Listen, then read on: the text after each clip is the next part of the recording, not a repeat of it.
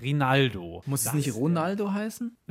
Nee, Rivaldo, Rivaldo, stimmt. Rivaldo, genau. Das ist der, der im 90-Grad-Winkel um die Mauer rumgeschossen hat. Nee, in dem Fall. Nee, das ist Roberto Carlos. Stimmt. Rivaldo, Ronaldo war der eisenharte Verteidiger Brasiliens. Nein, nein, nein. Äh, äh, Rivaldo, Rivaldo war der, der im WM-Finale 2002 äh, schießt und Kahn lässt den Ball abprallen und Ronaldo staubt dann ab zum 1-0 und dann hat das Unheil seinen Lauf genommen. Das war Rivaldo. Das war an sich ein feiner Techniker. Okay. Viel Spaß beim Schneiden.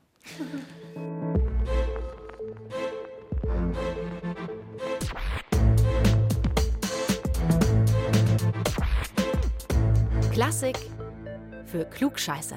Servus und herzlich willkommen zu Klassik für Klugscheiße, dem mittlerweile nicht mehr ganz so neuen Podcast von BR Klassik, aber eigentlich sind wir schon noch neu. Zweite Staffel, zweite Folge, herzlich willkommen. Ich bin Uli Knapp. Servus auch von mir, ich bin Lauri Reichert. Bevor wir reinstarten, lass mich noch kurz was loswerden, Uli. Du erinnerst dich doch noch an äh, meinen Weihnachtswunsch an dich von letzter Folge, wo wir über die. Mozart-Marketing-Moves gesprochen haben? Ja, die, die Badeente, die Mozart-Badeente. Genau. Ja, Wollte ich dir sorry. auch kaufen. Also werde ich dir kaufen. Nein, das brauchst du nicht mehr. Du musst dir was Oh. Neues überlegen für mich. Ein anderer war schneller. Oh, Der Erfinder der Mozart-Badeenten himself, Rudolf Doppelbauer, hat uns ein paar Bio-Baumwollsocken mit der Mozart-Ente geschickt. Jetzt weiß ich nicht genau, ob da die Mozart-Ente drauf ist oder ob er uns das quasi extra schickt. Und er hat in das Paket auch noch zwei Original-Mozart-Kugeln gepackt. Jedenfalls freue ich mich wahnsinnig auf das Paket. Problem an der Sache, der Hörerservice von BR Classic hat mir diese Mail weitergeleitet vom Herrn Doppelbauer und ich habe mit denen jetzt schon so ein halbe halbe Deal vereinbart. Also für dich wird nicht mehr so viel abfallen, Uli. Vielleicht Ja, okay. eine Socke. oder eine Kugel wäre geil. Oder eine Socke Kugel. wäre auch ganz witzig. Ähm, ich habe mich noch sehr gefreut über eine andere Mail, die von Christian kam. Der schreibt, dass er unseren Podcast jetzt zum ersten Mal gehört hat, die Folge über Mozart und Marketing, also die erste der zweiten Staffel, und hat dann mit Erschrecken festgestellt, dass es eben die erste Folge der zweiten Staffel ist und er die erste Staffel überhaupt nicht mitbekommen hat. Ein Mit-30er aus München, der vielleicht zum Klassikliebhaber wird. Und PS, schön ab und zu den Augsburger Dialekt durchzuhören, das weckt Heimatgefühle. Okay, dann haben wir ihn komplett abgeholt, den Christian. Hat mich sehr gefreut. Vielen Dank für die Mail. Herzlichen Dank und gerne auch in Zukunft schreibt uns, egal was euch auf dem Herzen, naja, vielleicht nicht egal, was euch auf dem Herzen liegt, aber, aber schreibt uns gerne nach wie vor Nachrichten, ähm, wie ihr das sowieso schon sehr, sehr fleißig tut, denn wir freuen uns da wirklich wahnsinnig drüber und wir holen auch oft Inspiration für diesen Podcast daraus. So, Genau. Uli, jetzt aber Die rein. Adresse, halt, halt die Adresse, ähm, ist scheiße, ja. Klugscheißer mit Doppel-S. So, now to something completely different. Was ist der höchste Ton, den du singen kannst, Uli? Ich weiß, du hast eine sehr sonore, tiefe, ähm, fast schon Bassstimme. Ich wollte sagen, nicht schlecht, aber du bist nicht eingesungen. Nee, ich bin kalt. Okay, alles klar. Wir sprechen heute über Männer, die sogar noch ein bisschen höher singen können als du, beziehungsweise ein bisschen höher singen konnten als du. Äh, denn Gott sei Dank gibt es heute keine Kastraten mehr, also Männer, denen schon als Kinder die Hoden entfernt worden sind, damit sie niemals ihre kindlichen Stimmen verlieren. Ich finde ja so ein bisschen ätzender Scheiß eigentlich, um mal ehrlich zu sein. Ja, furchtbar. Gleich noch eine Frage an dich. Keine Angst, jetzt musst du nicht singen. Singt hier ein Mann oder eine Frau?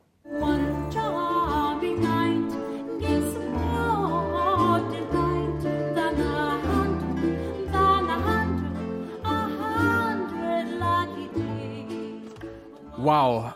Also ich wollte jetzt eigentlich auf einen Mann tippen, weil wir ja heute ganz hoch hinaus wollen mit den Stimmen und über Kastraten und Countertenöre sprechen wollen. Und das sind halt nun mal Männer. Aber jetzt ehrlicherweise muss ich sagen, jetzt hat sich gerade für mich mehr wie eine Frau angehört. Gut, es ist ein Mann, der das singt. Du hast ja schon gesagt, du hast es dir denken können, weil wir heute ja über Kastraten sprechen. Dieser Mann ist kein Kastrat. Äh, Er heißt Vincenzo Capezzuto. Und diese Männer, die höher singen können als äh, so manche Frau, die nennt man Countertenöre. Das weiß ich, weil wir ja diesmal auch jemanden zu Gast haben, der Countertenor ist. In dieser Folge von Klassik für Klugscheiße haben wir Wale Sabados zu Gast. Und so klingt der Mann.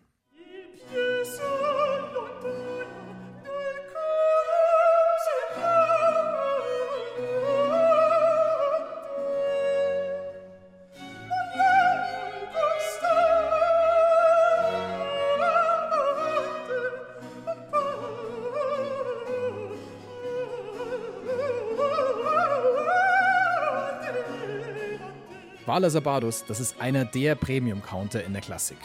Später erzählt er uns dann zum Beispiel, wie er seine hohe Stimme überhaupt entdeckt hat und warum er es jetzt gar nicht so schlimm findet, wenn man ihn mit einer Frau verwechselt. Cooler Typ auf jeden Fall. Aber die Jungs mit den engelshohen Stimmchen, die gibt es jetzt nicht nur in der Klassik. Es gibt sie auch im Pop. Jason Derulo zum Beispiel, The Weeknd oder er hier, JT, Justin Timberlake.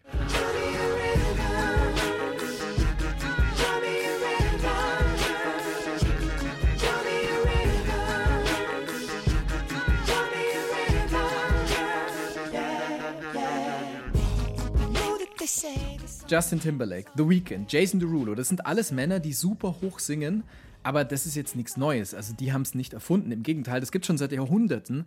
Das hat damit zu tun, dass es die Menschen im Mittelalter und im Barock jetzt nicht ganz so fresh fanden, wenn ihre Frauen als Schauspielerinnen oder als Sängerinnen auf der Bühne gestanden sind. Also Clemens XI., der war im 14. Jahrhundert Papst, der meint, dass, Zitat, keine Weibsperson bei hoher Strafe Musik aus Vorsatz lernen solle, um sich als Sängerin gebrauchen zu lassen, denn man wisse wohl, dass eine Schönheit, welche auf dem Theater singen und dennoch ihre Keuschheit bewahren wollte, nichts anderes tue, als wenn man in den Tiber springen und doch die Füße nicht nass machen wolle. Zitat Ende. Als Sängerin gebrauchen zu lassen. Ja, das ist schon hart, oder? Der Clemens, der alte Feminist, der hat sich halt noch so richtig Sorgen um die Frauen gemacht, dass die sich nicht als Sängerin gebrauchen lassen. Ja, so ist es. Und deshalb haben Männer die Frauenrollen auf der Bühne übernommen und die Frauenstimmen haben sie einfach nachgemacht und zwar in der Falsettstimme. Also Cry Me a River. Mäßig. Ich komme Genau übrigens nicht so. höher. Mir tut's richtig weh im Hals, wenn ich das Dann sage. lass es bleiben, genau. Aber wenn du so super hoch sprichst oder gar so- sogar singst, dann ist das in der Tat Falsett. Ich weiß, weil ich komme ja eigentlich total daher. Also meine musikalische Sozialisation im Pop und im Rock und im Indie-Rock, die hat sehr, sehr viel mit Männern zu tun, die hoch singen, die im Falsett singen. Tom York von Radiohead zum Beispiel oder auch, und der singt noch ein bisschen höher, Jonsi von äh, Sigur Rós aus Island. Der ist wirklich fast schon in Countertenorhöhen.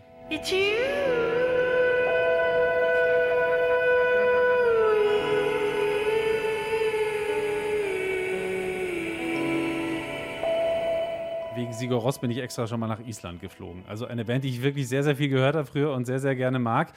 Und die ich niemals versucht habe, auch nur ansatzweise musikalisch nachzuahmen. Denn wenn ich so singen wollen würde wie Jonsi, dann würden mir einfach die Stimmbänder reißen, glaube ich. Dann lass es mal lieber bleiben, Lauri. Wir brauchen deine Stimmbänder noch einige Zeit. Ähm, und weil es halt einfach so dermaßen falsch klingt, heißt das Ganze auch Falsett. Von italienisch falso, künstlich falsch. Jedermann kann, wenn er sich anstrengt, in dieser Falsettstimme sprechen. Uli, bist du's? Ja. Countertenöre oder Falsettisten in dem Fall dann eher, die haben im echten Leben eine ganz normale, entspannte Stimme. Kann man sich fast nicht vorstellen. Die High-Pitch-Version ist pure Skill, um es mal auf gut Deutsch zu sagen. Eine ganz normale, entspannte Stimme. Spricht sie hier im Falsett?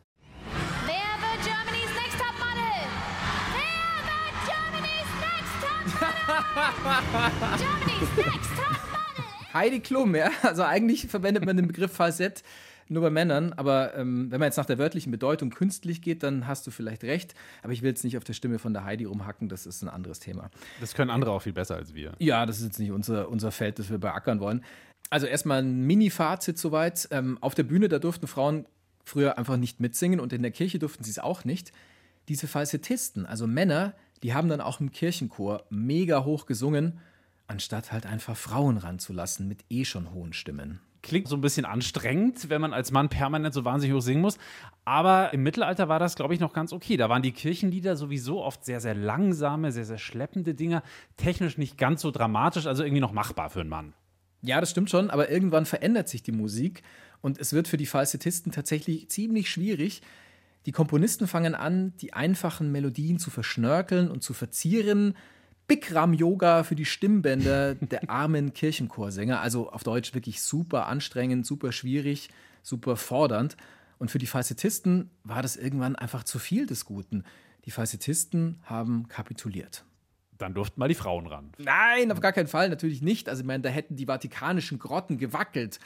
Die Frauen kommen erst viel später zum Zug. Man macht lieber was ganz anderes. Man ersetzt die Falsettisten durch Kastraten.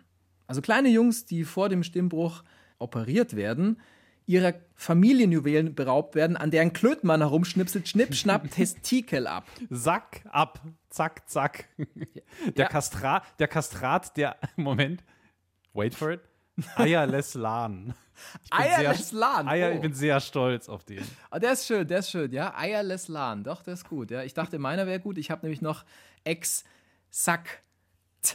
Aber gut, es ist, glaube ich, ein Gag, der vielleicht Nee, nee, der braucht, aber ist eigentlich wirklich der beste von allen bisher. Ex Sack. Warum sie es gemacht haben, ist ganz einfach. Man wusste damals schon, dass durch diesen Eingriff, also durch dieses Eierabschneiden, die Stimmbänder nicht weiter wachsen und die Sopranstimme erhalten bleibt. Nach der OP bildet sich kein Testosteron mehr im Körper, also nichts mehr mit Mustache, mit Movember, mit Halb- oder Vollglatze. Nur der Witz daran ist, der restliche Körper wächst weiter, sogar noch krasser als für gewöhnlich. Viele Kastraten sind relativ groß und dazu halt noch auch ziemlich stark gebaut. Also die Stimme ist so hoch wie bei einem Jungen im Grundschulalter, musst du dir vorstellen. Aber gleichzeitig halt auch enorm kräftig, also so wie bei einem Mann, weil sie eben in einem Mordsbrocken von Männerkörper produziert wird. Dazu muss man vielleicht sagen, und das weiß ich, weil meine Schwester selber professionell singt und fit ist wie ein Turnschuh, Singen hat auch immer etwas mit körperlicher Kraft zu tun. Das ist wirklich richtiger Sport, den Opernstars auf der Bühne leisten. Absolut. Der Kastratengesang, der ist also beides. Er ist unglaublich hoch und er ist auch unglaublich laut. Der Albtraum eines jeden Babyphones ohne Limiter. So, wir halten noch mal fest, Falsettisten haben einen natürlichen Körper und singen mit künstlicher Stimme, also mit der Kopfstimme. Kastraten wiederum haben einen manipulierten künstlichen Körper, weil schnipp schnapp Hoden ab und singen mit einer natürlichen Stimme, mit der Bruststimme. Die können also gar nicht anders singen. Aber was ich ganz schön crazy finde, das war doch jetzt mal ernsthaft damals nicht einfach so erlaubt, an kleinen minderjährigen Jungs rumzuschnippeln. Nee, nee, natürlich nicht. Ähm, der Eingriff an sich ist jetzt nichts so Besonderes. Aber früher haben die da oft mit unsterilen Instrumenten hantiert und Antibiotikum gibt es auch noch keins damals, falls sich irgendwas entzündet. Ungefähr jeder vierte Junge ist an den Folgen der Kastration gestorben. Wow. Papst Sixtus V. hat schon 1587 ein eindeutiges Kastrationsverbot erlassen, aber die Notwendigkeit der Kirche siegt. Sie braucht die Kastraten schließlich dringend im Gottesdienst zum Jauchzen und Frohlocken. Eine Querflöte reicht damals anscheinend einfach nicht aus. Okay, wenn der 1587 ein Kastrationsverbot erlassen hat, wann hat denn das angefangen mit dem Kastratengesang? Das muss ja schon relativ lang her sein eigentlich. Also so genau wissen wir es tatsächlich nicht, wann das losging mit den Kastraten. Die Musikwissenschaftlerin Corinna Herr, die hat ein dickes Buch zu dem Thema veröffentlicht, die schreibt und meint, dass es möglicherweise schon in der Antike losging mit dem Kastratengesang. Also das wäre dann wirklich sehr lange. Ähm, zur gängigen Praxis wird es dann aber erst, obwohl es ja das Verbot gibt, im 16. Jahrhundert. Das hat uns Corinna Herr erzählt. In der Neuzeit wissen wir, dass diese jungen Männer im, sagen wir, im frühen 16. Jahrhundert jedenfalls in den Kapellen, in den kirchlichen Kapellen aufgetaucht sind. Und äh, wir hatten gerade in der ähm, Capella Sistina, also in der Hofkapelle des Papstes, junge Männer, die nannte man spanische Falsettisten. Nun ist ja Falsett eine Technik, um auch eine hohe Stimme zu erlangen, die aber natürlich völlig anders erstens klingt und eben auch eine andere Art ist, diese Stimme, diese Sopranstimme für den Mann zu erreichen, als äh, eine Kastration. Aber diese spanischen Falsettisten hat sich in manchen Fällen relativ sicher herausgestellt, waren tatsächlich Kastraten. Das finde ich ja wirklich interessant. Also die Kirche ist auf der einen Seite Vorreiter, was den äh, Kastratengesang angeht.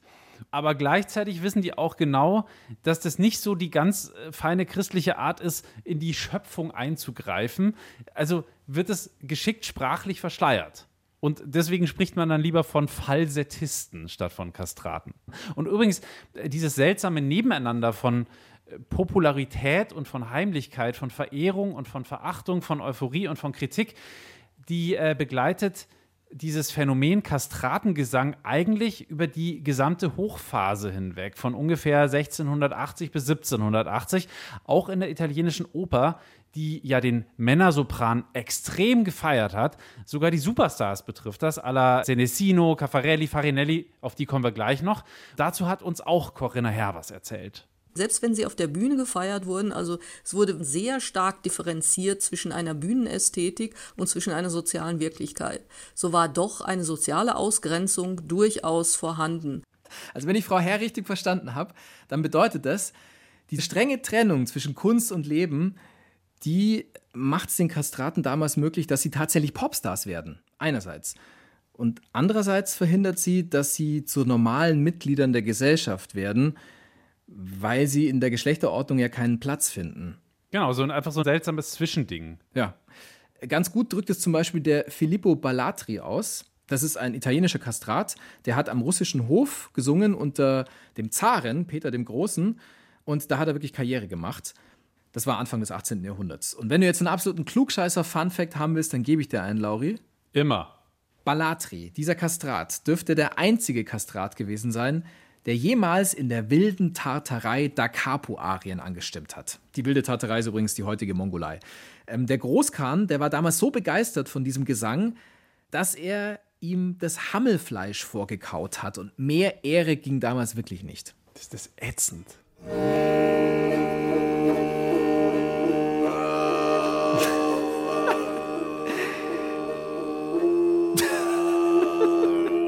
Geiler Sound, oder? Gut, das ist ein Scherz. Ähm, also das mit der Musik ist ein Witz. Äh, nicht aber das mit dem Hammelfleisch. Das stimmt wirklich. Ja, das wird nicht weniger widerlich, wenn du es noch zweimal sagst. Woher wissen wir das eigentlich alles? Also ist dieser äh, Filippo Ballatri so ein super Sänger gewesen, dass ihm damals Paparazzi an den Ferse geklebt haben und alles aufgeschrieben haben? Äh, nee, aber der Ballatri, der hat brav und sehr ausführlich selber alles aufgeschrieben, nämlich Tagebuch geführt. Ausführlichst sogar.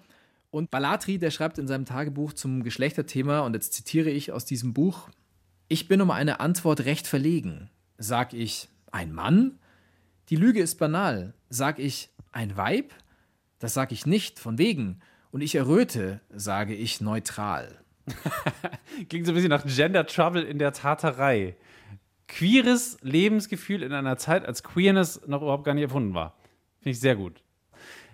Ich bringe jetzt noch mal ein bisschen Linie rein, Uli, wenn das in Ordnung ist für dich. Lass uns mal kurz dahin zurückgehen, wann und wo der Kastratenhype so richtig Fahrt aufnimmt. Du hast ja gesagt, Ballatri war Italiener und das ist kein Zufall, weil in Italien geht im Barock der große Hype um die Kastraten so richtig los, als in Italien die ersten öffentlichen Opernhäuser aufmachen. Da war Italien das Mekka der Kastratenausbildung. Pizza, Pasta und perverser Musikgeschmack mit penislosen Penälern. Wobei die, Wow. die hatten den ja noch, den Penis. Aber es war für mein Wortspiel wichtig. Ja, und für diese Wahnsinnsalleteration mit diesen vielen Ps, ich glaube, du solltest bei RTL 2 anfangen und Reportagen drehen und Filme betiteln. Das war nicht schlecht. Aber was ich wissen will, was Danke. ich jetzt noch nicht so ganz kapiert habe, ist, ähm, warum, Lauri, hat man ausgerechnet im Barock jetzt so Bock gehabt auf diesen Kastratengesang? Weil das die Zeit der Übertreibung und Künstlichkeit war. Es gab damals zwar noch kein Plastik und kein Silikon, dafür hatten die Damen von Welt damals Toupet-Frisuren mit Vogelkäfigen auf dem Kopf und sie haben Abendroben getragen, unter denen man wahrscheinlich eine Spülmaschine hätte aus dem Mediamarkt schmuggeln können. Die waren so wahnsinnig breit. Und äh, ja, was hätte in diese Künstlichkeit besser reingepasst als Stimmen, die es so in der Natur nicht gegeben hat? Das zeigt sich übrigens auch daran, dass Held und Heldin damals immer in der gleichen Stimmlage gesungen haben, nämlich meistens im Sopran. Der Held hatte ultra hoch zu singen, das war wahnsinnig anstrengend und schwierig. Das hat aber die Opernästhetik der Zeit damals so verlangt und ja, sagt also im Prinzip nichts anderes als Schnipp, Schnapp, Runden ab. Corinna Herr drückt das so ein bisschen feiner aus. Es war tatsächlich äh, die Gesangsästhetik in dieser Zeit, also die Ästhetik der gleich hohen Stimmen für Held und Heldin. Das war eben tatsächlich etwas, was offenbar äh, der Trumpf war, ähm, der über alle anderen Bedenken oder Ideen auch äh, dann triumphiert hat und diese Praxis nicht nur möglich, sondern fast schon zwingend machte für die Opernästhetik der Zeit. Es war einfach nicht mehr anders möglich in der italienischen Oper, dass der Held Sopran singen musste. Die Kastraten waren in den Opernhäusern die absoluten Rockstars. Die Mädels haben gekreischt, wenn die auf die Bühne gekommen sind. Diese geschminkten, androgynen Mischwesen in ihren Glamour-Kostümen. Und das hatte sicher auch so, so eine sexy Komponente, glaube ich. Die Leute fanden die irgendwie scharf. Wahrscheinlich auch, weil man nicht so richtig sagen konnte, ob da jetzt ein Mann oder eine Frau auf der Bühne steht, mit diesen Fantasy-Verkleidungen, dieser ganzen Künstlichkeit, diesen Stimmen, die man nicht zuordnen konnte. Also Ja, ich es versuche es mir gerade schon so ein bisschen erotisch. Ich versuche es mir gerade vorzustellen. Ähm, das hat sowas wie irgendwie so eine Drag-Show für mich. Mhm. Also kann man sagen, dass es im Barock schon vor ein paar hundert Jahren das gab, was Netflix jetzt gerade macht, nämlich RuPaul's Drag Race spielen. so stelle ich es mir zumindest gerade vor. Ja, ich glaube auch irgendwie so eine Mischung aus einem David Lynch-Film und einem Kostümschinken oder so. Okay. Und natürlich waren die Kastratennummern auch immer die Highlights des Abends. Die schönsten Arien, die haben die Komponisten immer für die Kastraten komponiert. So dass die dann wiederum zeigen konnten, was sie alles drauf hatten. Quasi so eine musikalische Maßanfertigung, kann man sagen. Also ich glaube, wir haben jetzt wirklich viel geredet. Wir müssen jetzt mal Musik hören. Dann zeig sie mir doch mal diese musikalischen Maßanfertigungen, diese Glamour-Kostüme, die sie damals angefertigt haben. Sehr, sehr gerne. Hier ist zum Beispiel einer der Superhits des Barock, bis heute ein Superhit. Hatten wir auch schon mal bei uns im Podcast und zwar in der Plagiate-Folge. Die Arie Ombra Mai Fu von, sagen wir auch, von Georg Friedrich Händel.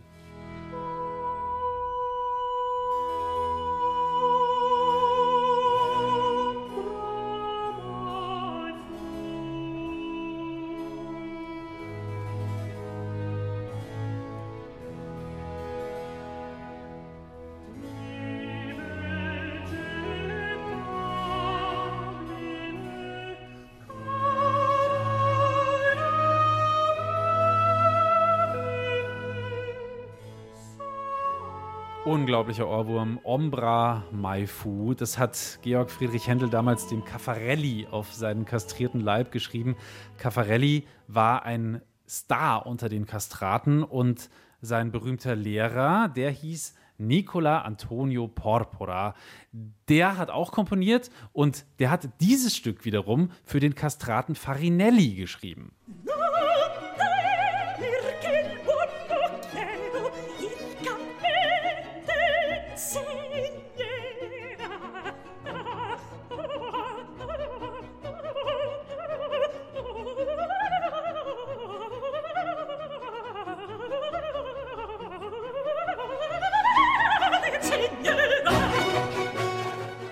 Das wurde damals geschrieben für einen Kastraten. Wir haben es gerade gehört von Cecilia Bartoli, also von einer Frau. Aber das sind oft genau die Arien, die heute eben von Countertenören gesungen werden. Äh, nur mit dem Unterschied, dass die Countertenöre ihre Hoden noch dran haben.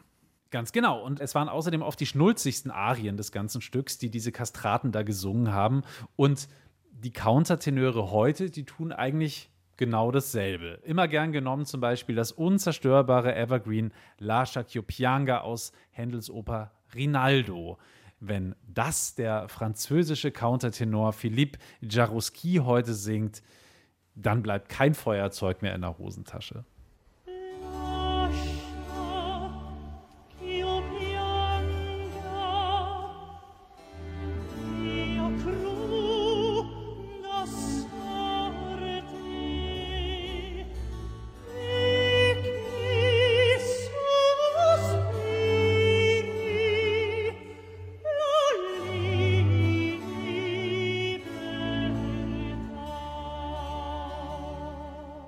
Übrigens, Uli, bei den Aufführungen damals, ich habe es ja vorhin schon kurz erzählt, im Barock, da ging es zu wie bei Popkonzerten. Da haben Groupies und Fangirls gekreischt und es gab sogar, das finde ich besonders witzig, Schlachtrufe wie beim Fußball. Da hat man dann aber nicht irgendwie gelbe Zähne, schwarzer Hals gesungen oder sowas, sondern Eviva il coltellino, es lebe das Messerchen. Du kannst, dir Ah. vermutlich, du kannst dir vermutlich vorstellen, was das zu bedeuten hatte. Ja, ich kann es mir vorstellen. Schnipp, schnapp und so weiter. Wir haben es Genau, oft Messerchen. genug in dieser Folge schon gesagt. I, I, I. Wow, okay. Ähm, ich habe mir übrigens zur Vorbereitung auf diese Folge den Film Farinelli angeguckt. Ist aus den 90ern. Ich weiß nicht, ob du ihn gesehen hast. Man muss Nee. ihn auch nicht unbedingt. Ah, hast nicht gesehen. Okay. Man muss den auch nicht unbedingt gesehen haben.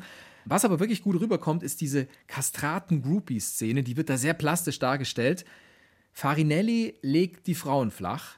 Also der muss einfach nur singen und dann ist da so eine Ekstase, so eine Hysterie, dass die einfach umkippen, wie man es halt von Popstars kennt. Also wirklich Begeisterung wie bei den Beatles damals. Und auch sonst nutzt der Typ seinen Popstar-Status da ziemlich aus. So schaut es zumindest in dem Film aus. Also ähm, es schaut so aus, als wären die Kastraten richtig reich geworden damals. Aber es ist halt ein Spielfilm und drum wäre da jetzt ein Faktencheck ganz gut. Was würdest du denn sagen? Waren die Kastraten damals wirklich so reich, wie Popstars es heute sind? Ja, da orientiert sich der Film Farinelli, glaube ich, sehr an der Wahrheit. Das stimmt schon. Die konnten sich eigentlich alles leisten. Kaviar, Koks und äh, Nutella auf dem Frühstücksbrötchen. Bei äh, den fettesten Partys waren sie dabei und ihre Namen kannte man tatsächlich auch im ganzen Land. Also da hat sich eigentlich nicht viel geändert in den letzten 300 Jahren. Farinelli zum Beispiel, der aus dem Film, der war der absolute Kastraten-Superstar damals. Der gilt auch eigentlich bis heute als der berühmteste Kastrat aller Zeiten. The Special One quasi. Der er hatte- Jose Mourinho des äh, Kastratengesangs, oder wie? nee, er war ja Performer. Mourinho sitzt ja nur auf der Bank. Aber er hatte noch einen besseren Claim. Und den gab es wirklich. One God, One Farinelli. Kein schlechtes Marketing eigentlich, gell? Wenn wir uns Voll. mal die letzte Folge von Klassik für Klugscheißer anschauen. Da beschäftigen wir uns nämlich sehr ausführlich mit Marketing in der klassischen Musik. Und natürlich haben damals, und da sind wir wieder beim Geld, viele Eltern davon geträumt, dass aus ihren Jungs mal erfolgreiche Kastraten werden. Natürlich besonders arme Familien haben geglaubt, sie müssen ihren Sohn eigentlich nur zur OP bringen und der wird dann sicher berühmt. Ein bisschen so wie heute mit den Fußballereltern Gucci und Bling Bling bis in alle Ewigkeit auch für Mutti und Fadi und äh, auch die ganze bucklige Verwandtschaft. Da fällt auch für Onkel Wilhelm noch ein Lambo raus, wenn wir irgendeinen Jungen aus der Familie zum Profi machen. Und das hatte natürlich schlimme Auswirkungen. Wahnsinnig viele haben ihre armen Kinder einfach mal so kastrieren lassen. Manche Jungs haben sogar selber anscheinend darum gebeten. Also es gab einen richtigen Kastrationsboom damals, einfach nur in der Hoffnung, irgendwie reich werden zu können damit. In Neapel zum Beispiel sollen es pro Jahr mehrere tausend gewesen sein, die sich haben freiwillig oder eben auf Drängen ihrer Eltern kastrieren lassen. Hat es dann da mehr Kastraten als gewöhnliche Sänger auf der Opernbühne gegeben? Nee, natürlich eben nicht. Weil nur weil die Jungs kastriert waren, hat es halt noch lange nicht bedeutet, dass sie auch erfolgreich waren oder musikalisch waren oder gute Künstler waren. Nur 5% der kastrierten Jungen haben wirklich Karriere auf der Opernbühne gemacht. Also es gab, so schlimm es klingt, in dieser Hinsicht ziemlich viel Verschnitt. Oh Gott. Ja, ich weiß, er kam ein bisschen flach. Hat ein bisschen gedauert. Nee, der war schon, äh, der ging schnell, aber ähm, okay, gut, okay. ähm, der Gag ist eine hodenlose Frechheit. Was ist denn mit dem Verschnitt dann passiert? Äh, ja, das waren einfach richtig arme Hunde. Die sind dann in der Regel bettelnd um den Block gezogen und haben dann hodenlos in kleinen Grüppchen im Wirtshaus gesungen und sich dann zum Teil auch prostituiert. Also denen ging es einfach nicht gut. Outsider, Outlaws. Ja, das ist echt übel. 5% ist schon ziemlich übel. Aber wenn du dir jetzt anschaust, wie viele Kinder ambitioniert Fußball spielen, x-mal die Woche trainieren und dann reicht es bei den allerwenigsten zu einer Profikarriere, das sind viel, viel weniger als 5%, die es schaffen. Ja, mit dem Unterschied, dass äh, der Rest wahrscheinlich dann nicht hodenlos und bettelnd um die Häuser ziehen muss. Davon gehen wir aus. Die machen dann halt was anderes. Ja. Aber irgendwann war es doch dann auch rum mit dem Kastrationshype, oder? Also nach dem Barock, da waren die doch dann nicht mehr wirklich gefragt. Ja, wie das halt so ist mit Hypes und Moden. Die Leute hatten irgendwann einfach keinen Bock mehr auf Barockopern. Diese Opern hatten zwar eine Menge Glam, aber sie waren ansonsten auch sau anstrengend und vor allem total hölzern. Handlungstechnisch ist gar nichts passiert und am Schluss, Spoiler Alert, gab es jedes Mal ein Happy End. Ja, und dann kamen halt irgendwann mal junge, neue Komponisten mit jungen, neuen Ideen daher und auch mit neuer Musik. Und die klang auch ganz anders. Und ja, dann hieß es plötzlich in der Gesellschaft, kennst du eigentlich schon den Haydn? Und äh, dann war da auf einmal dieser Mozart und dann gab es so einen Typen namens Beethoven. Ja, und wie das so ist mit Hypes, ich sag nur Bubble Tea, innerhalb von kurzer Zeit war der Barock-Schwulst völlig vergessen. Okay, er hatte eine etwas längere Lebensdauer als die Bubble Teas, aber irgendwann war halt auch die Barockmusik out. Jetzt war angesagt zum Beispiel, dass die männlichen Helden in den Opern tiefer singen. Aus dem Helden Sopran wird der Helden Tenor. Aus sowas wurde am Ende des Tages sowas.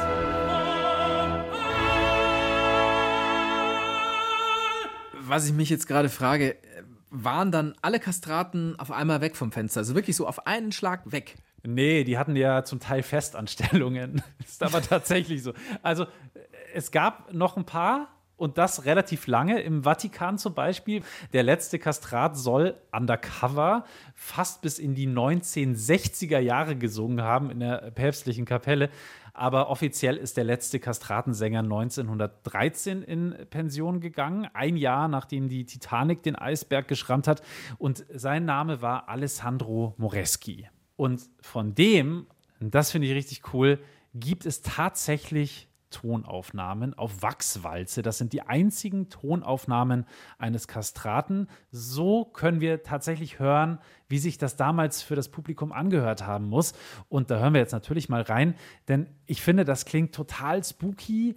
Aber gleichzeitig auch irgendwie anziehend, irgendwie auch verwirrend. Jetzt stell dir bitte, wenn du das jetzt hörst und ihr da draußen auch, stellt euch einen wirklich stattlichen, einen großen Mann vor. Denn äh, Alessandro Moreschi war wirklich ein großer, kräftig gebauter Mann, der aber so gesungen hat.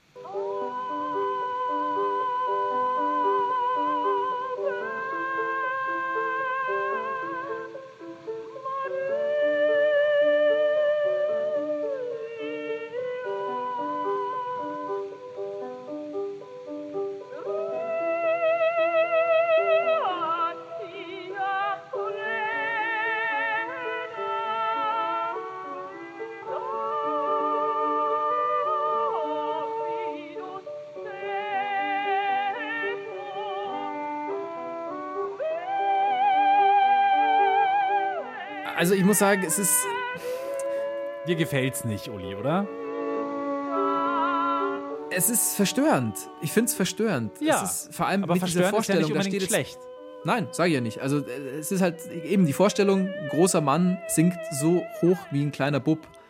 Das macht so ein bisschen weird für mich. Also Genau, ich ist auf jeden Fall glaube, ganz anders als ein Countertenor. Das auf jeden Fall. Man würde es wahrscheinlich auch nicht objektiv heute zumindest als schön bezeichnen, aber damals gab es eben ein völlig anderes ästhetisches Ideal. Du hast ja gerade erklärt, Lauri, dass ähm, das 19. Jahrhundert erstmal mit diesem hohen Männergesang aufräumt und da wird jetzt auf einmal sehr männliches Tenorgeknatter bevorzugt. Genau, da hättest du Chancen gehabt dann. Ja, geil, schade, Chance verpasst, ähm, falsch geboren. Falsches Zeitalter. Falsches Zeitalter. Dieses Revival der hohen Männerstimmen, das setzt erst in dem Moment ein, in dem man sich für historische Aufführungspraxis zu interessieren beginnt. Das ist also in der zweiten Hälfte des 20. Jahrhunderts der Fall. Das Ziel ist, Musik machen wie vor 200, vor 300 Jahren. Und dazu gehören natürlich die historischen Instrumente, aber eben auch die entsprechenden Stimmen. Problem ist nur, Kastraten gibt's nicht mehr, also müssen Falsettisten her. Und siehe an, der Counterhype nimmt Fahrt auf. Alfred Deller muss man da unbedingt nennen. Das ist sozusagen der Großvater der heutigen Falsettisten.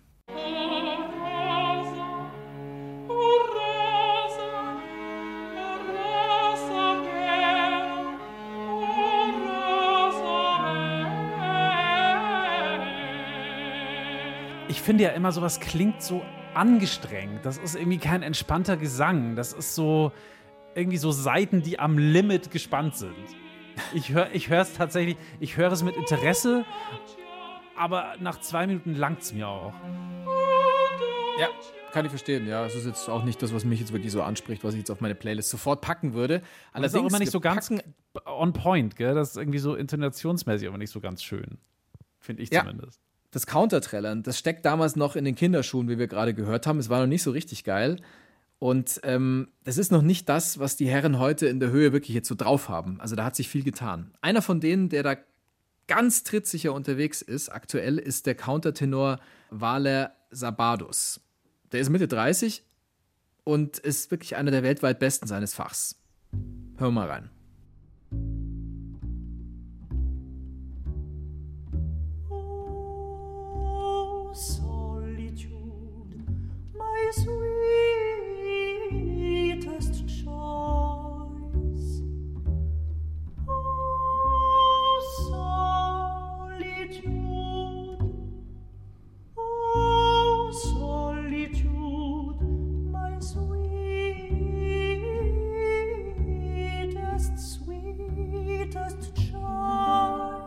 Das war Valer Sabados. Wir haben mit Valer Sabados gesprochen und wir haben ihn direkt mal gefragt, wie er denn überhaupt sein Potenzial zum Counter entdeckt hat. Also die natürliche Sprechstimme, die verrät darüber gar nichts. Ja, das, äh, das war per Zufall, bin ich auf diese Stimmlage gestoßen. Da war ich damals 17 Jahre alt. Meine Mutter und ich saßen damals im Wohnzimmer und haben einem Konzert Andreas Scholz äh, gelauscht im Fernsehen. Das war eine Sonntagsmatinee und daraufhin habe ich angefangen, seine Stimme zu imitieren. Also ich habe dann meinen Countertenorgesang eingesetzt und äh, meine Mutter war völlig perplex und hatte mich dann daraufhin ans Klavier geschleift und dann, dann durften wir dann diese ganzen, äh, das Repertoire dann durchnehmen. Also ich, ich als Countertenor und sie am Klavier, weil sie war ja auch Pianistin und das war für mich die erste Erfahrung als Countertenor. Also das war auch sehr bewusstseinsfördernd, denn davor war es mir noch nie so richtig bewusst gewesen, dass man sowas natürlich machen kann. Also es war kein Popstar, dem er da irgendwie nachgeeifert hat, sondern Andreas Scholl war es. Den hat er nachgemacht und der hat ihn auf diesen Trichter gebracht mit dem Falsettieren. Scholl ist auch einer von den Granden in dem Bereich, muss man sagen. Und wenn ihr eine kleine Weihnachtsempfehlung haben wollt, und du, Lauri, auch, dann gibt es da ein Video auf YouTube, da singt Scholl einen Bach und seine Frau Tamar Halperin begleitet ihn am Klavier.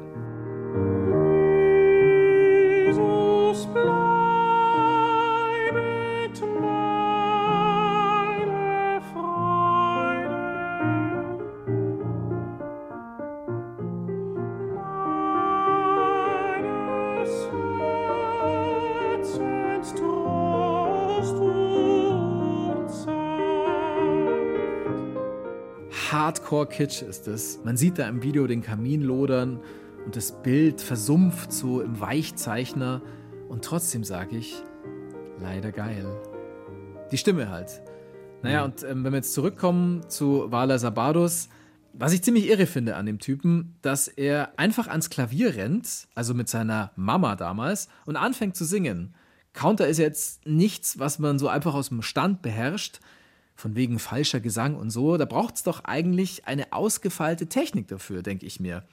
Und Vala Sabados sagt, ja, und trotzdem sei diese Stimmlage für ihn ganz natürlich gewesen. Für mich war es das Natürlichste, diesen, diesen Falschgesang auszuprägen und vorzutragen. Warum? Ich kann es mir auch nicht genau erklären, aber ich glaube einerseits die Veranlagung und andererseits auch diese Faszination oder beziehungsweise diese Leidenschaft schon als Knabe zu singen. Ne?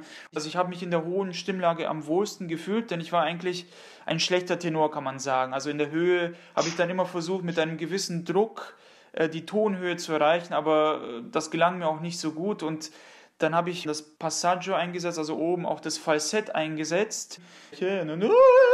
Und dann gehe. Und das war für mich dann auch das einzige Mittel, um diesem Druck zu entgehen. Und da habe ich dann auch für mich auch so ein bisschen diese Technik entdeckt. Das ist krass, wie Also der so mit seiner Stimme umgehen kann. Ja, das ist krass. So einfach so plötzlich lässt er das mal so einfließen und, und, und trällert uns da was vor. Also so ganz aus dem Himmel gefallen ist sein Counter-Genie dann doch nicht. Ähm, er hat schon noch studiert, also seine Stimme ausgebildet, und zwar an der Musikhochschule in München. Allerdings jetzt nicht bei einem Counter, sondern bei einer Sopranistin, weil in München es damals noch keinen Counter-Professor gab. Das zeigt, so richtig selbstverständlich war Countersingen auch damals, also Anfang der 2000er Jahre noch nicht. Es war immer noch eine richtige Nischennummer. Ich musste da an Philippe Jarouski denken. Ihr wisst schon, von dem haben wir es ja vorhin schon gehabt. Der hat mal in einem Interview erzählt, dass es ihm schon passiert ist, dass sein Publikum angefangen hat zu lachen, weil sie es einfach nicht kannten, weil sie es so weird fanden, dass da ein Mann so hoch singt, eigentlich so hoch wie eine Frau. Und dazu hat Valer Sabados dann auch noch eine schöne Geschichte erzählt.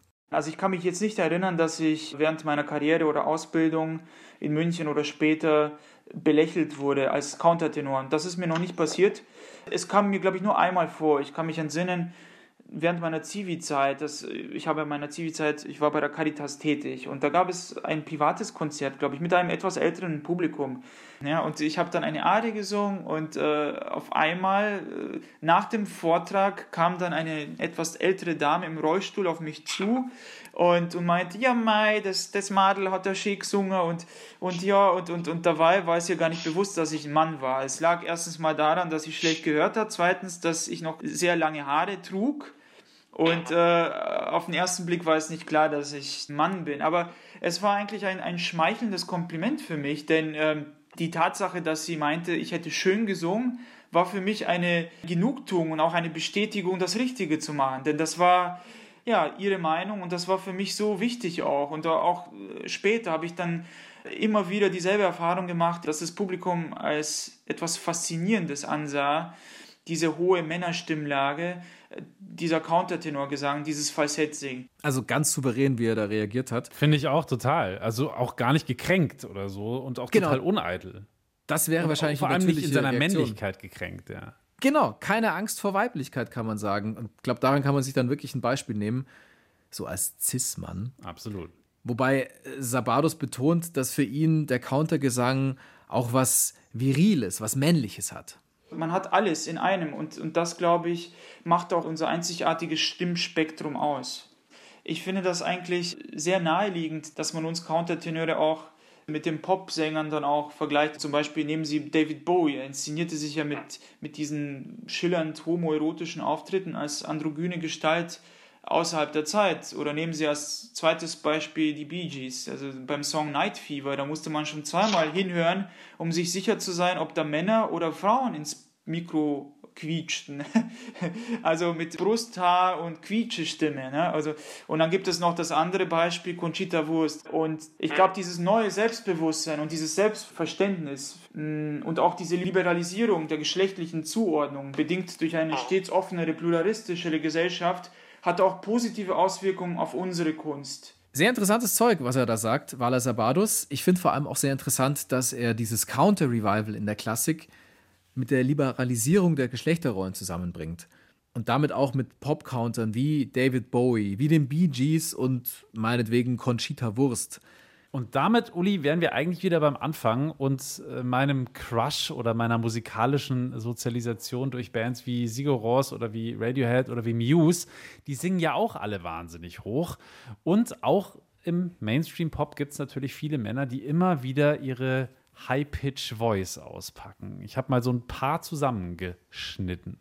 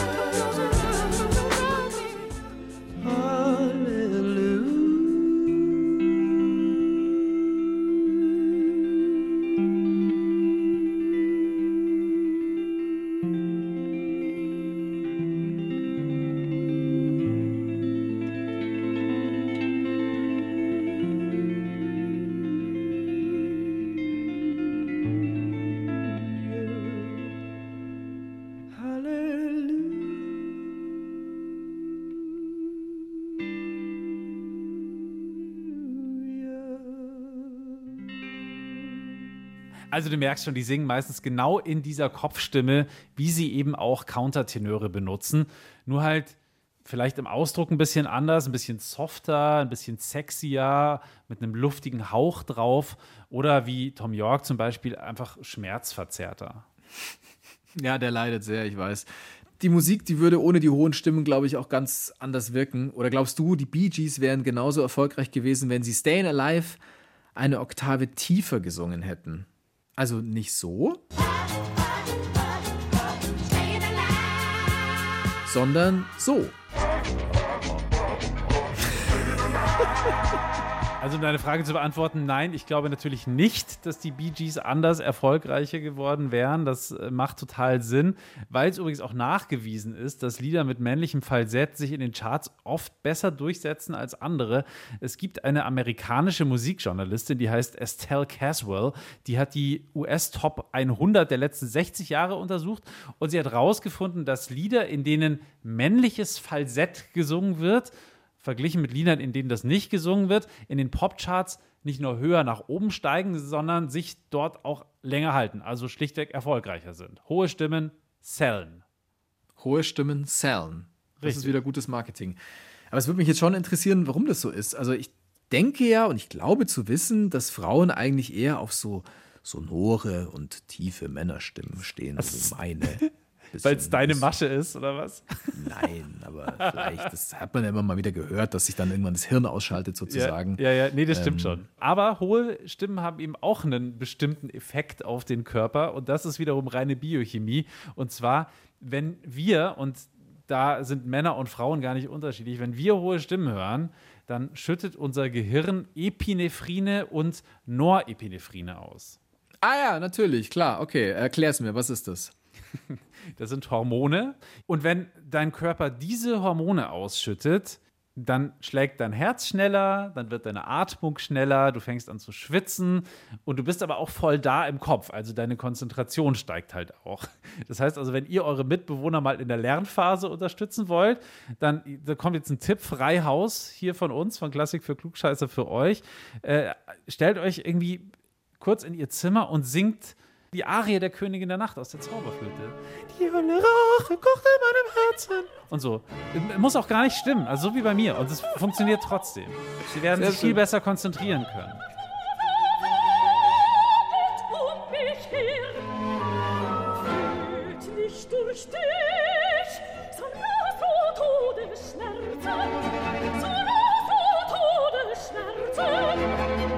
Ja, das habe ich jetzt noch gebraucht am Schluss. Wow, okay, gut. Mir tut, mir tut jetzt schon der Kehlkopf weh. Zu Recht. Aber allein daran merke ich schon, dass uns hohe Stimmen einfach nicht kalt lassen. Sie polarisieren, kann man sagen. Wir finden sie vielleicht manchmal jetzt nicht unbedingt gut, eher befremdlich oder unangenehm sogar. Aber wir können trotzdem nicht weghören. Irgendwas an denen zieht uns halt einfach an, so auf magische Art und Weise. Das war vor vielen hunderten von Jahren so und so ist es einfach heute auch noch.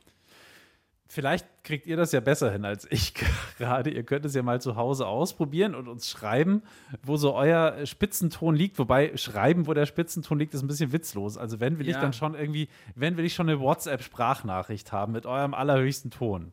Da müsstest du jetzt aber deine Also, aber übrigens, angeben. natürlich rufe ich da auch ausdrücklich die Hörerinnen auf und nicht nur unsere Wannabe-Countertenöre unter den Hörern. Also, vielleicht stecken ja wirklich unentdeckte Counter-Skills in euch.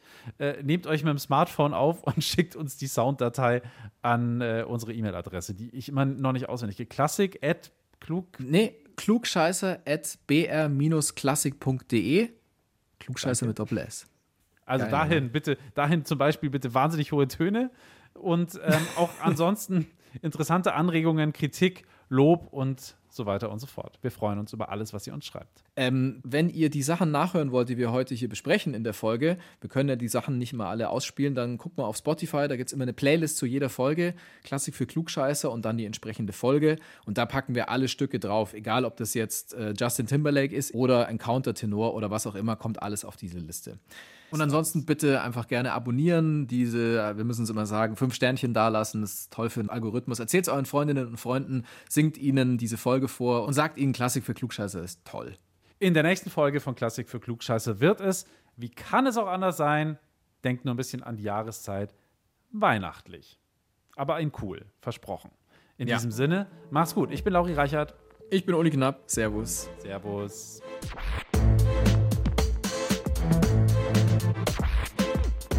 Klassik für Klugscheißer.